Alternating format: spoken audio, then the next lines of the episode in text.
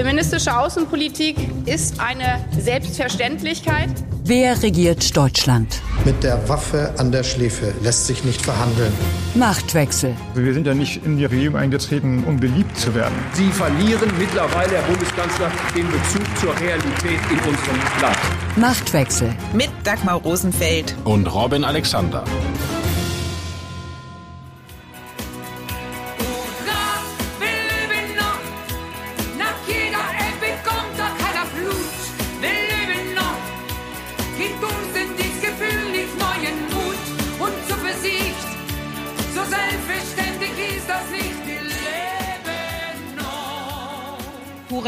Wir leben noch. Aber nicht mehr lange zumindest, wenn man der letzten Generation glaubt, die sich in diesen Tagen auf Berlins Straßen festklebt, um den nahenden Weltuntergang zu verhindern. Im Vergleich zur letzten Generation war der Protest der Fridays for Future Bewegung geradezu ein Bällebad der Demonstrationskultur.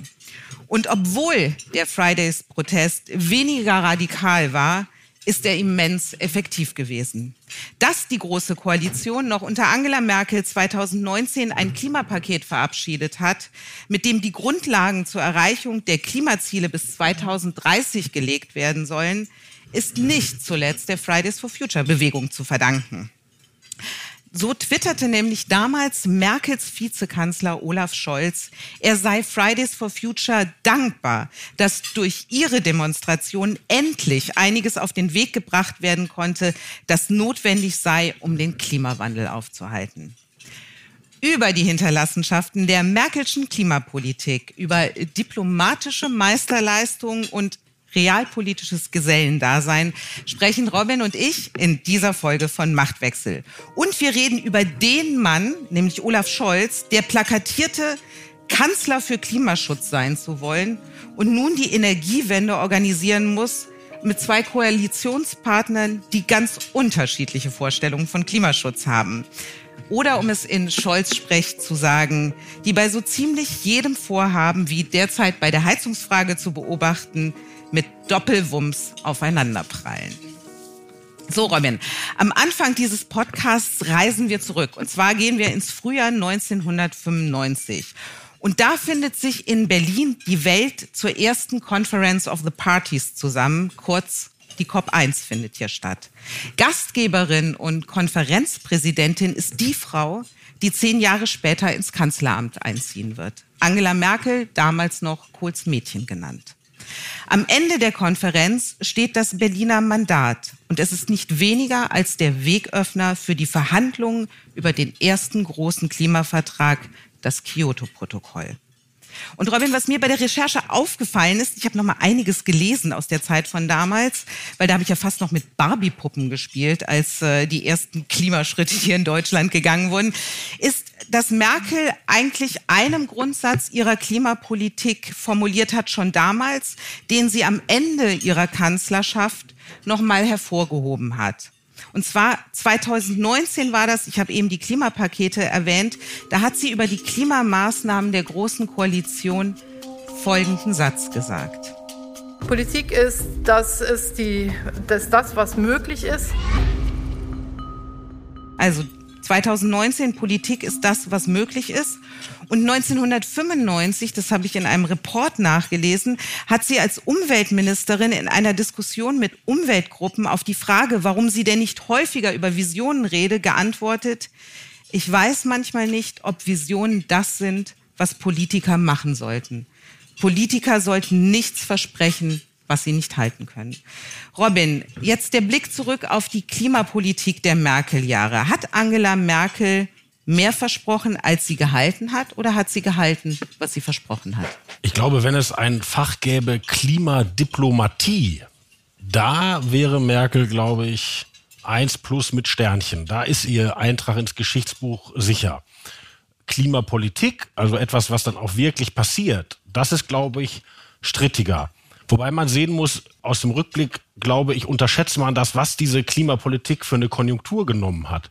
Was du gerade angesprochen hast, 1995, COP, also die, dieses große Treffen.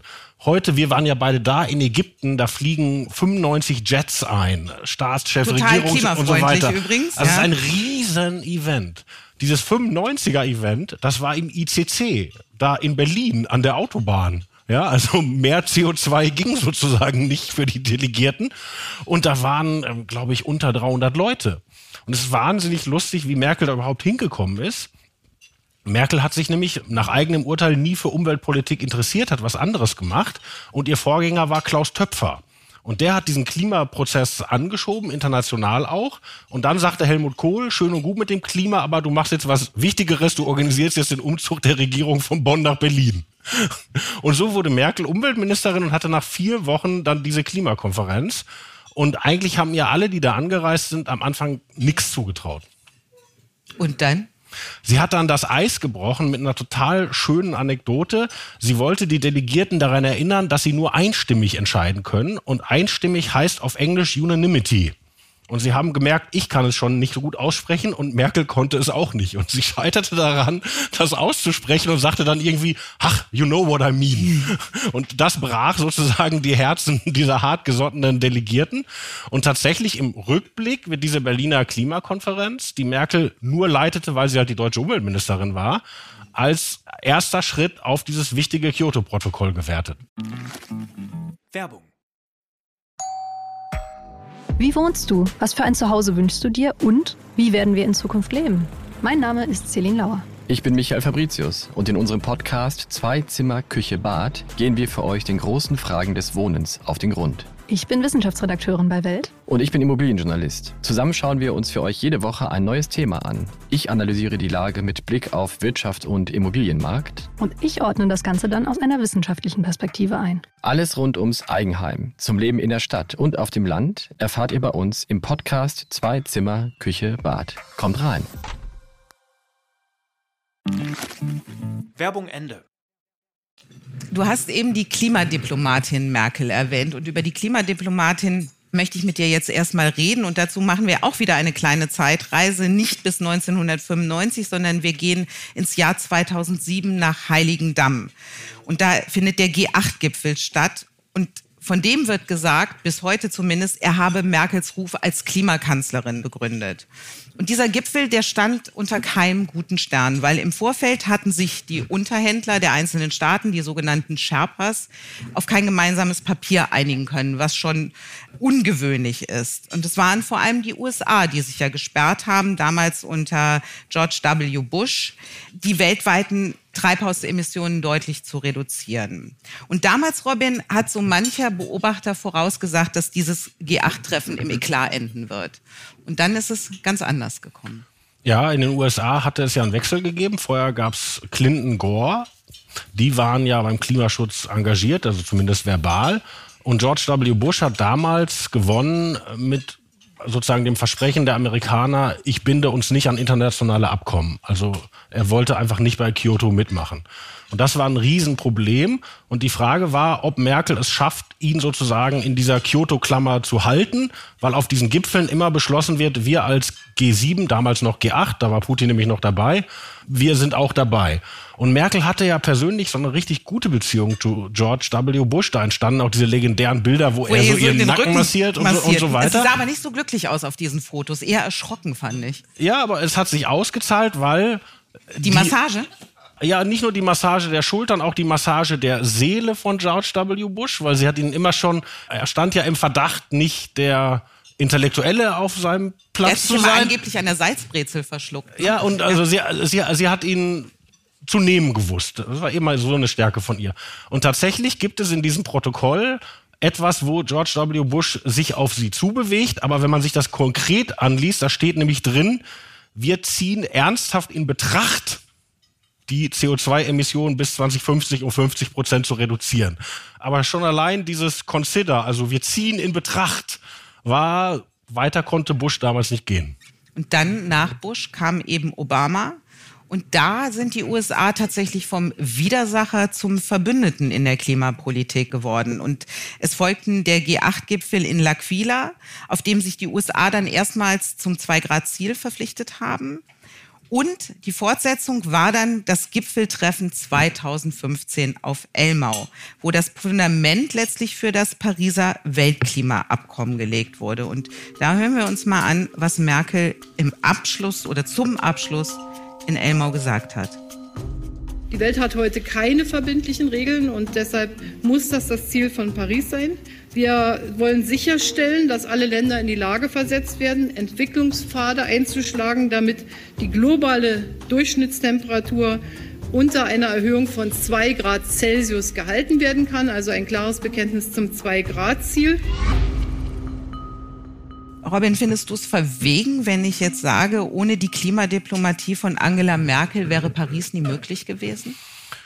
Das weiß ich nicht, dass, ob man das so beurteilen kann, aber auf jeden Fall hat sie sich auf dieser Ebene der Staats- und Regierungschefs, war sie immer eine entschlossene Anwältin dafür. Und das Problem von Obama war ja nicht, dass er unwillig war. Also Obama war intellektuell auf der gleichen Seite. Es war nur nie gelungen, dieses Kyoto-Protokoll durch den Kongress zu bringen. Weil Kyoto hatte noch die Idee, dass das tatsächlich Parlamente beschließen und dass das ein einklagbares Abkommen wird. Und das hat nie geklappt. Unter anderem, weil in, es in der amerikanischen Kongress nie eine Mehrheit dafür gab. Und Paris ist ja dann ein Systemwechsel, nämlich dass die Länder das sozusagen freiwillig erbringen. Aber selbst das war ein diplomatischer Kraftakt. Wobei, ich war ja auf diesen Gipfeln, ich kann mich da noch erinnern, Schloss Elmau, ich weiß nicht, wer von Ihnen schon mal da gewesen ist, ist eine, eine, eine total imposante Kulisse und dann wurde inszeniert Merkel und Obama auf dieser Bank und sie umarmen sich und im Schlussprotokoll stand dann der Satz, wir streben die Dekarbonisierung der Weltwirtschaft in diesem Jahrhundert an. Und das ist natürlich, also das erinnert schon ein bisschen an die Ambitionen der Fünf-Jahr-Pläne der Sowjetunion, wenn man mal ehrlich ist. Ne? Also man kann sich ja viel vornehmen. Aber das war so ich glaube auch, wenn man betrachtet, wie wichtig der Klimawandel werden wird, damit hat Merkel sich tatsächlich so einen Platz in den Geschichtsbüchern geholt, weil sie auf diesen Veranstaltungen halt immer tatsächlich die war, die auf Klimaschutz gepusht hat. Du hast eben erwähnt, also Bilder sind ja immer, bleiben im Gedächtnis. Und Elmau, das Bild war ja, Obama lehnt auf der Bank, die Arme ausgebreitet. Man sieht nur den Rücken von ihm und vor ihm steht Merkel ebenfalls mit ausgebreiteten Armen. Das ist ja zum Symbolfoto einer deutsch-amerikanischen Klimaallianz geworden. Haben wir da ein bisschen viel in dieses Bild reininterpretiert? Ja.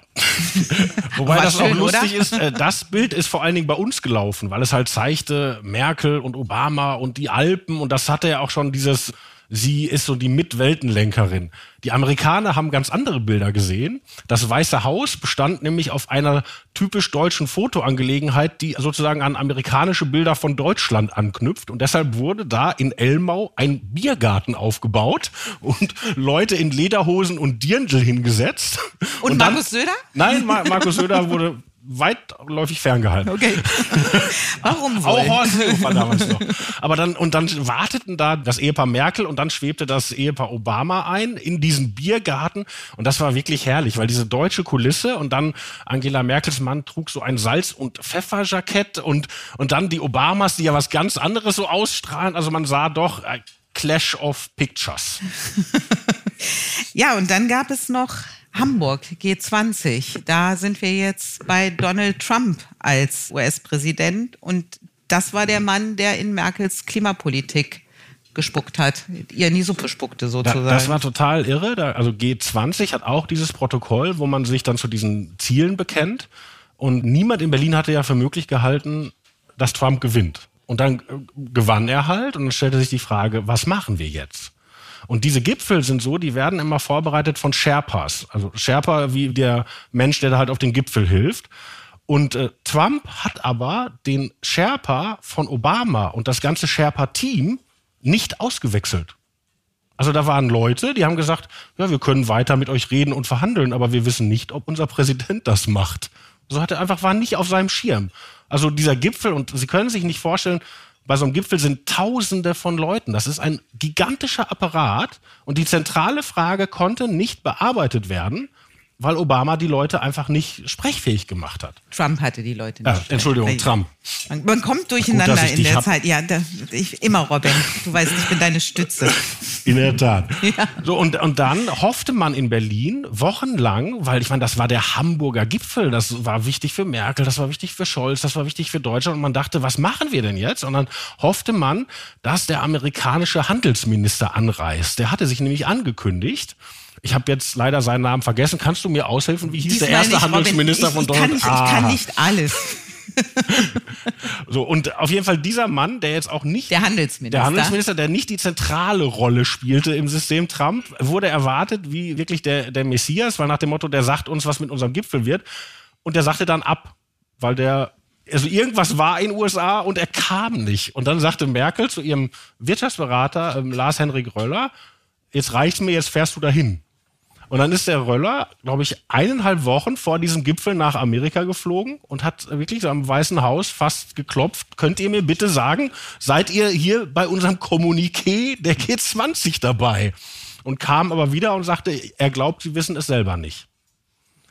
Und dann ging Merkel auf diesen Gipfel mit der zentralen Frage ungelöst. Da müssen Sie sich vorstellen, dieser Gipfel entglitt ja sicherheitsmäßig. Das heißt, sie hatten Bilder, Hamburg, die sitzen alle in der Elbphilharmonie, die gerade fertig war. In der Elbphilharmonie wird ein Konzert gegeben und draußen brennt die Stadt.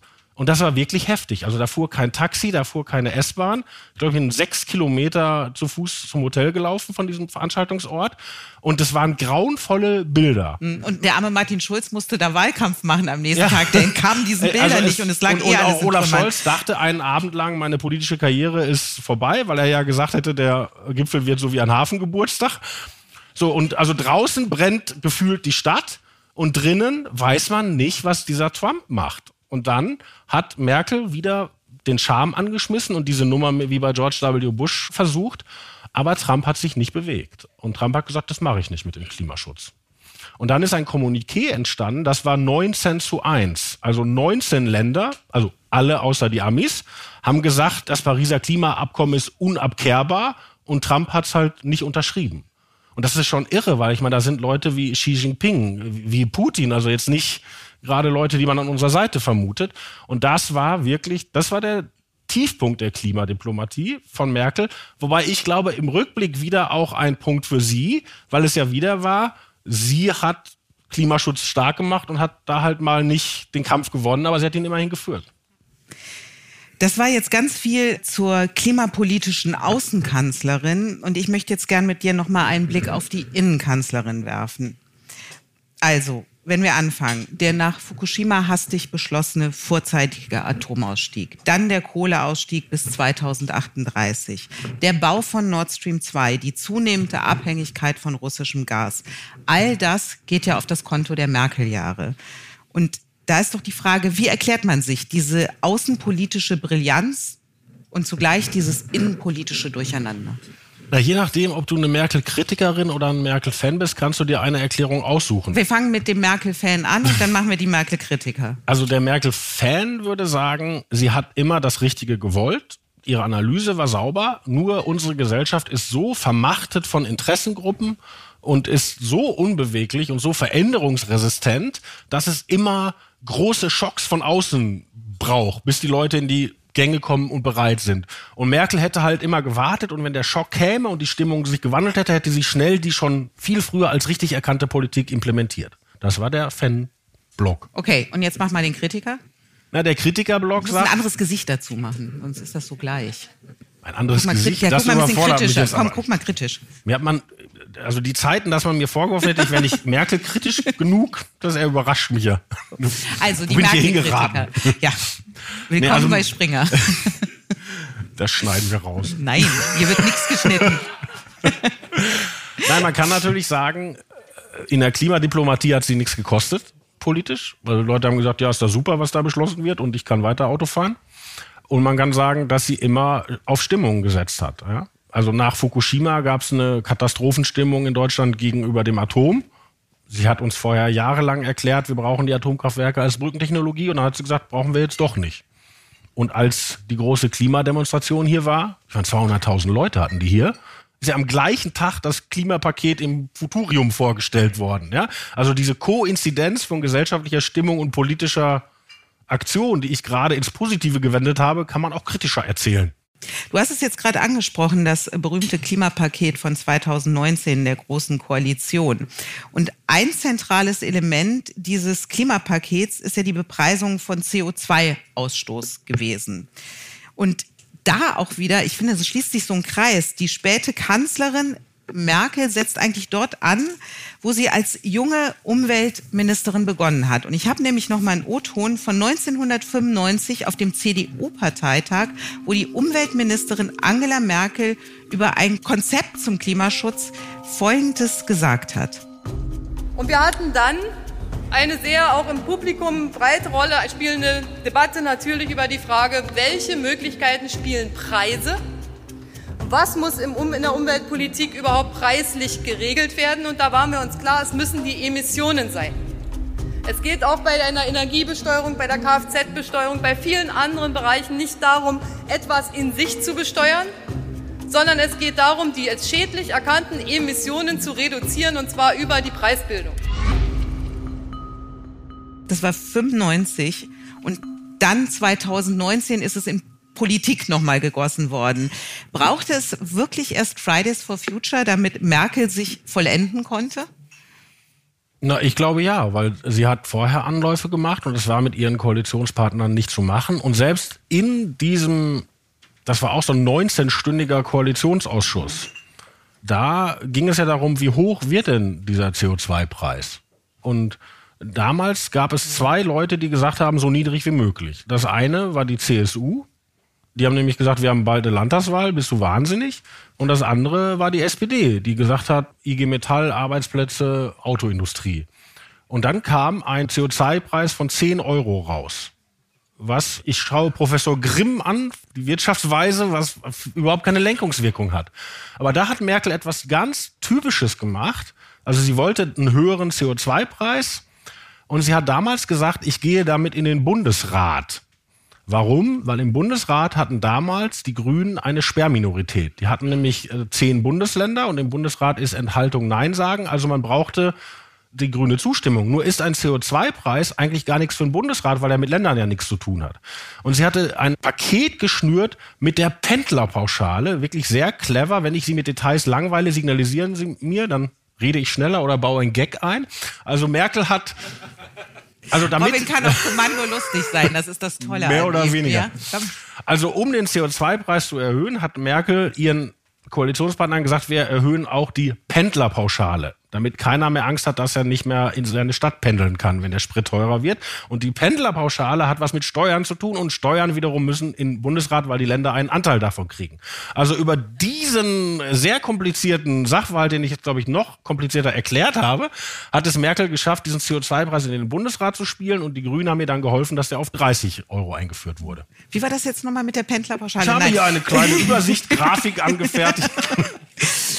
So, wir, wir sind bei diesem CO2-Preis. Damals, äh, du hast es gesagt, äh, Scholz war der Vizekanzler, der verhandelte das alles mit und wollte den Preis äh, deutlich geringer haben. Und im Wahlkampf hat er ja dann so ein bisschen, der Olaf Scholz, damit kokettiert, auch so eine Kontinuität zur Merkel-Politik fortzusetzen. Also keine Angst, ich belästige Sie nicht mit Veränderungen. Wenn du dir aber die Klimapolitik von Scholz anguckst, dann ist sie doch, finde ich, eine ganz andere. Es fängt ja damit an, wir haben eben besprochen, die Klimadiplomatin Merkel, Klimadiplomatie, internationale Klimapolitik, das war Kanzlersache. Das liegt jetzt im Außenministerium. Das ist Sache von Annalena Baerbock, internationale Klimapolitik. Robin schlauft schon einmal. Ich bin gespannt, ob wegen Annalena Baerbock oder Außenministerium. Das werden wir gleich hören. Und das andere ist zum Beispiel auch die Sektorenziele. Die sind ja im Klimapaket auch beschlossen worden. Jetzt hat gerade die Ampel man kann sagen, die aufgeweicht und gesagt, die einzelnen Sektoren müssen diese Ziele nicht erfüllen. Es gibt sozusagen die Gesamtbilanz zählt. Die Frage, ist Scholz Angang an die Klimapolitik einfach nur pragmatischer oder macht er es sich bequemer als Merkel?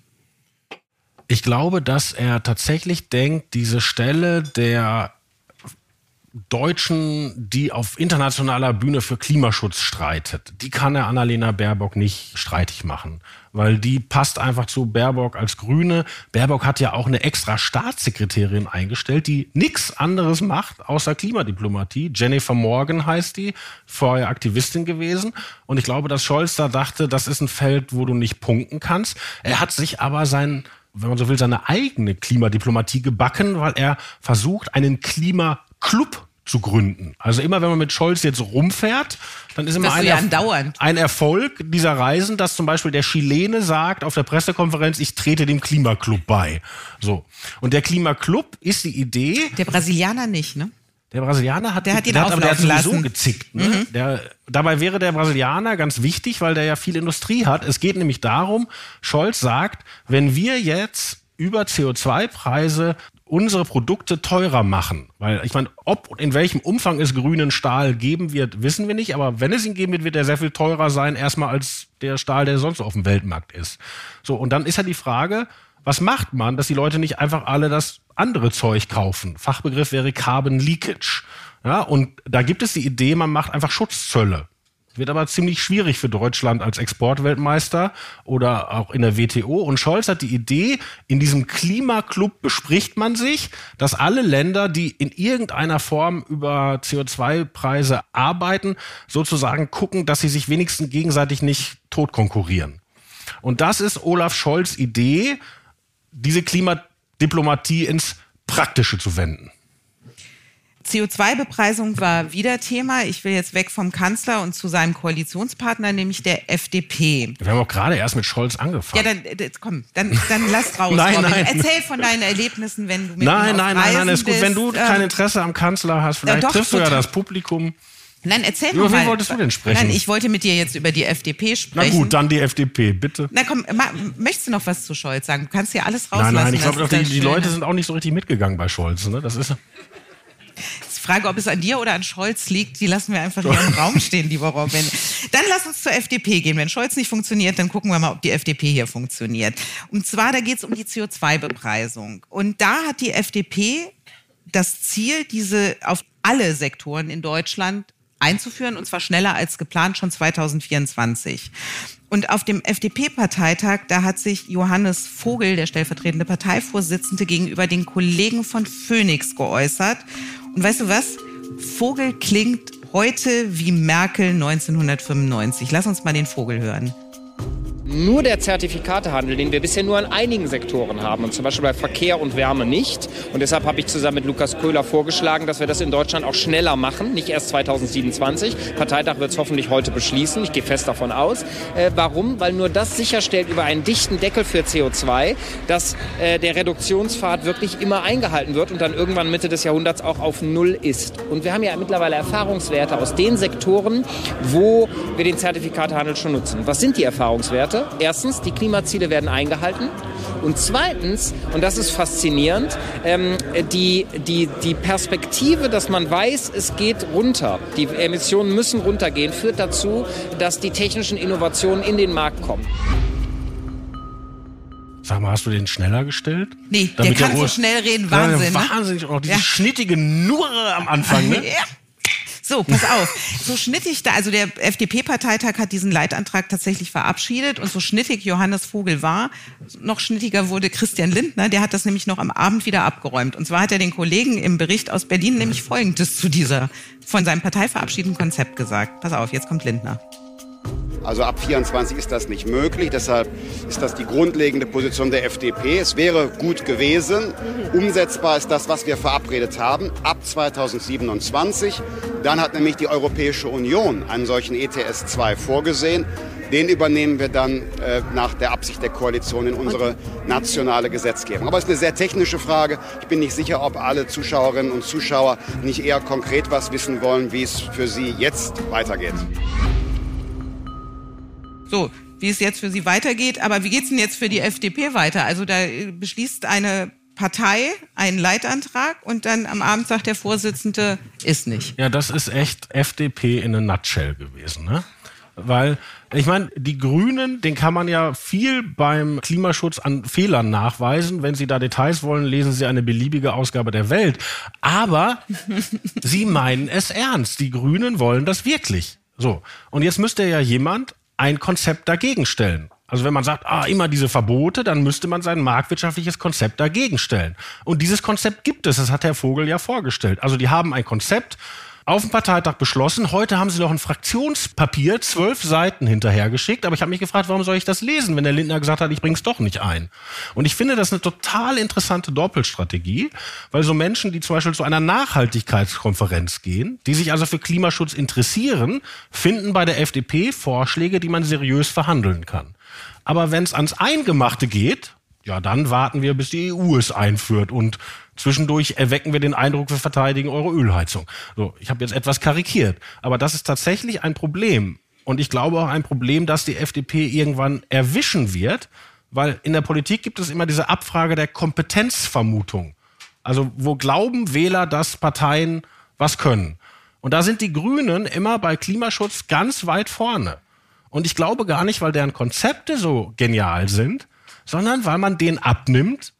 Die meinen es ernst. Das treibt die echt um. Die wollen es wirklich. So, und da ich persönlich glaube, dass Klimaschutz uns als Thema erhalten bleibt und auch als emotionales Thema, denken wir mal an den letzten Sommer und wo man im Urlaub war und der Wald hat gebrannt oder man hat es wenigstens im Fernsehen gesehen, wenn man da nicht war, glaube ich, dass diese Wahrnehmung, ja, die FDP macht sich intellektuell schon einen guten Kopf, aber geht nicht in den Kampf, um es durchzusetzen, dass die denen noch richtig heftig auf die Füße fallen kann.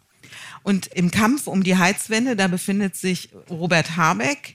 Wobei man sagen muss, dass diese Wärmepumpenoffensive ein kommunikatives Desaster ist. Und jetzt haben wir vor zwei Tagen erfahren, dass Deutschlands Traditionsunternehmen, ein großer Mittelständler, führend in der Heizungsbranche, nämlich Fissmann, sein Geschäft, seine Klimasparte an einen US-Konzern verkauft. Und es gibt die Erzählung, das hat etwas damit zu tun mit der Wirtschaftspolitik oder der Heizpolitik eines Robert Habeck. Das kann ich nicht beurteilen. Was mich überrascht hat, wenn man in dem Themenfeld recherchiert hat, wurde einem aus der Bundesregierung erklärt, wir haben das alles vorbereitet. Wir haben ein Treffen gemacht mit allen relevanten Anbietern. Das sind, glaube ich, in Deutschland vor allen Dingen drei große. Die fahren ihre Produktionsstraßen hoch, die bauen neue Werke in Osteuropa und die können das stemmen. Und das ist ja doch erstaunlich, dass die jetzt glauben, in diesem Markt nur mit einem amerikanischen Partner bestehen zu können. Ja, aber auch wissend, dass das Wärmepumpengeschäft im asiatischen Raum, da sind die Experten drin, das ist bei denen gang und gäbe und sie können es zu ganz anderen Preisen produzieren. Da ist ja die Frage, wir versuchen uns gerade bei der Energie unabhängig zu machen und begeben uns jetzt bei der Heizwende sozusagen in asiatische Hand? Na, ich glaube, in diesem Fissmann-Fall ist es ja ein amerikanischer Partner. Ja. Ne? Also, aber na, aber es wandert aus Deutschland ab. Und wo kriegst du es dann her? Vor allem aus dem asiatischen Raum. Also das, wir haben das doch schon mal ähnlich erlebt beim Solar. Richtig. Ja, beim, beim Solar hat damals die rot-grüne Regierung Schröder-Fischer dieses EEG aufgesetzt, hat einen Solarboom ausgelöst, der aber irgendwann, zumindest in Deutschland, trotzdem keine Arbeitsplätze mehr gebracht hat. Im Gegenteil, das Geschäft wurde in Asien gemacht. Wobei der positive Effekt, dass die Dinger so wahnsinnig billig geworden sind, ist natürlich aus Klimaschutzgesichtspunkten nicht falsch. Also, dass man was Politisches aufgesetzt hat, wo die Solarsachen irgendwann nichts mehr kosten, war ja gewünscht. Nur die Arbeitsplätze sind eben weg. Und die Frage ist jetzt, passiert das bei der Wärmepumpe wieder? So, und die Fissmann-Brüder, das sind ja drei Brüder, die irgendwie 45 rum sind und jetzt 12 Milliarden Euro kriegen, ist echt irre, ne? Also, so, und, und die sagen ja, dass die Arbeitsplätze erhalten bleiben, man darüber nur an das amerikanische Kapital käme, das man bräuchte, um das halt so weit auszurollen und Zugang zu diesen Märkten bekommt.